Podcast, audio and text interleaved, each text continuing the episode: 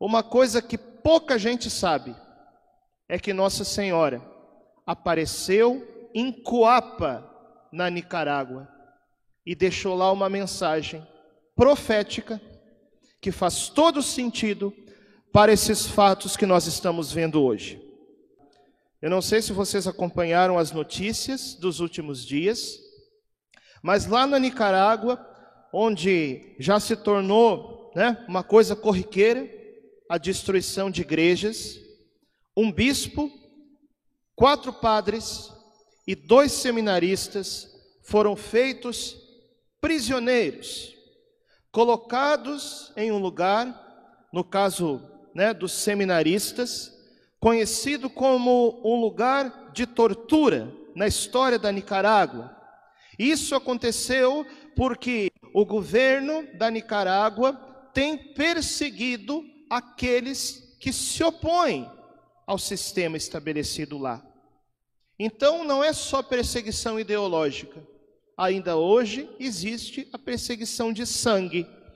Mas agora, uma coisa que pouca gente sabe é que Nossa Senhora apareceu em Coapa, na Nicarágua, e deixou lá uma mensagem profética que faz todo sentido para esses fatos que nós estamos vendo hoje.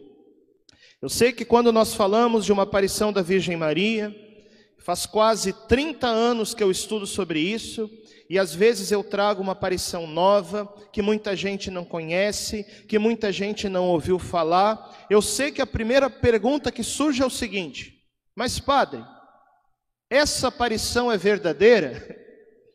A igreja aprovou essa aparição em Coapa, na Nicarágua? Resposta: Sim.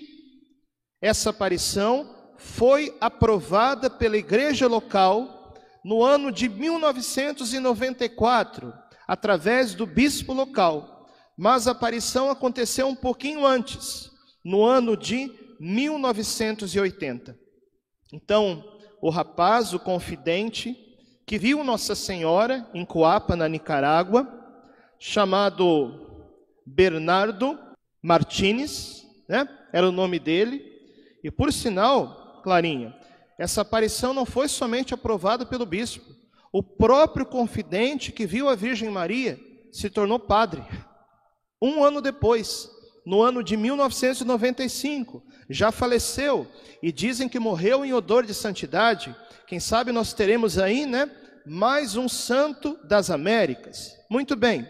E quando a Virgem Maria apareceu para Bernardo Martins, ela transmitiu a seguinte mensagem. Eu vou aqui partilhar com vocês. Ela disse assim: Não fique aflito. Estou com todos vocês, embora não possam me ver. Essa mensagem é para nós, hein? Nós podemos ver a Virgem Maria?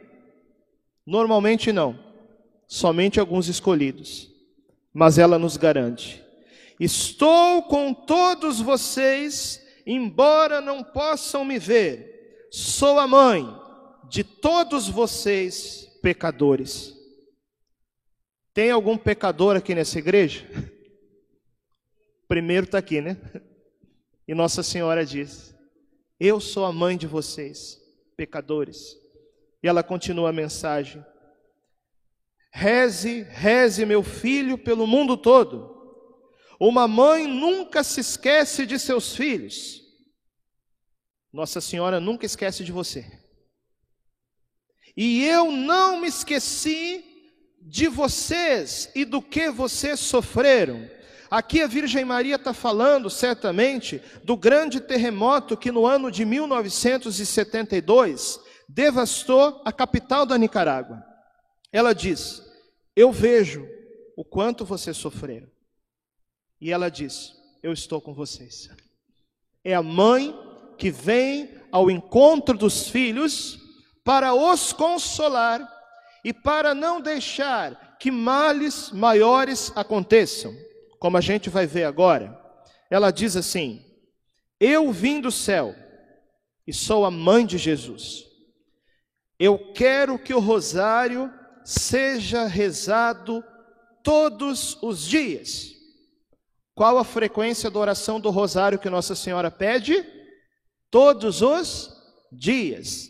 Então, também nessas aparições da Nicarágua, ela vai repetindo aquilo que ela falou em tantas aparições, principalmente nas aparições de Fátima, a oração do rosário. Aliás, está amplamente documentado que também em Coapa, na Nicarágua, aconteceu o milagre do sol, o mesmo que aconteceu em Fátima, né? Para confirmar também as aparições de Fátima, certamente. Nossa Senhora continua falando: O Senhor não gosta de orações feitas correndo ou mecanicamente. Por isso a Virgem Maria nos ensina a rezar com o coração. Ela diz: A Nicarágua sofreu muito desde o terremoto, e agora a Virgem Maria vai falar das coisas que viriam e que parece que estão acontecendo lá hoje ela diz assim: A Nicarágua está ameaçada com ainda mais sofrimento. Ela continuará a sofrer se vocês não mudarem. E parece que essa profecia está acontecendo. Os sofrimentos da Nicarágua e de tantos países que têm passado por um caminho semelhante e que Deus possa livrar o Brasil desses sofrimentos acontecem por quê? Porque as pessoas não se convertem a Deus. Ela continua falando: rezem, rezem, meu filho, o rosário pelo mundo todo. Então, primeiro Nossa Senhora falou da Nicarágua, agora ela vai falar do mundo. A aparição na Nicarágua é também uma mensagem para o mundo. Ela diz assim: diga aos crentes e não crentes que o mundo está ameaçado por graves perigos. Pedi ao Senhor que abrande sua justiça, mas se vocês não mudarem, apressarão a chegada da terceira guerra mundial. Isso ela falou há 42 anos atrás em 1980. Ela continua dizendo, ela disse assim: restaurem o sagrado templo do Senhor. Aí o povo estava pensando que era para construir igreja, né? Reformar a igreja. Ela disse: não. O Senhor, Ele quer templos vivos, que são vocês mesmos. Então, sabe qual que é a igreja que tem que ser reconstruída? É essa aqui, ó. É essa aí. Cada um de nós é chamado por Deus a ser terra de adoração. Cada um de nós é chamado por Deus a ser um templo vivo que o adore sobre todas as coisas. Aí Nossa Senhora diz assim: Amem-se, amem-se uns aos outros, perdoem-se uns aos outros, façam a paz não peçam pela paz antes, porque se vocês não fazem a paz, não é bom pedir por ela. Façam a paz. Sabe o que, que Nossa Senhora está falando aqui? Que tem muita gente rezando pela paz, que tem muita gente falando de paz, mas não está construindo a paz. Então a paz precisa ser construída de que vale tantos discursos ou tantas orações mecânicas se nós não somos capazes de construir a paz, nem mesmo dentro da nossa casa, nem mesmo dentro da igreja.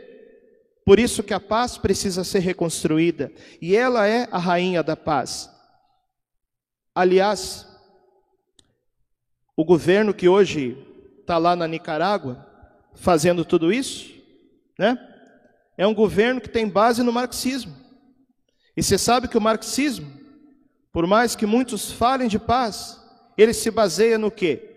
Na luta de classes, em jogar os pobres contra os ricos e os ricos contra os pobres. Isso não é paz. E o resultado de um governo fundamentado nessa ideologia, nós estamos vendo acontecer lá na Nicarágua. como Nossa Senhora avisou. Já tantos anos atrás, para evitar esses sofrimentos.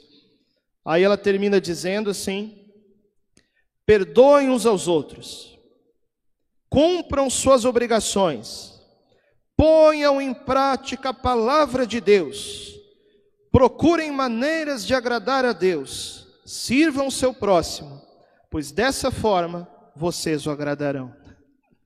São as palavras da mãe para conduzir os seus filhos nesses tempos tão difíceis. Nós falamos da Nicarágua, nós falamos do mundo, mas agora vamos terminar falando do Brasil. Nós estamos entrando, já entramos, em um período eleitoral. E nós precisamos rezar muito pelo nosso país. Primeiro, para que nós tenhamos a sabedoria do alto, de escolher conforme o Evangelho em quem nós vamos votar. Seja para o presidente, seja para os outros cargos, né? Mas, sobretudo, precisamos também rezar pelo nosso país, para que não aconteça aqui no Brasil aquilo que está acontecendo lá na Nicarágua, para que nós tenhamos a fortaleza, a firmeza de um povo que busca Deus e por isso defende aquilo que são os valores.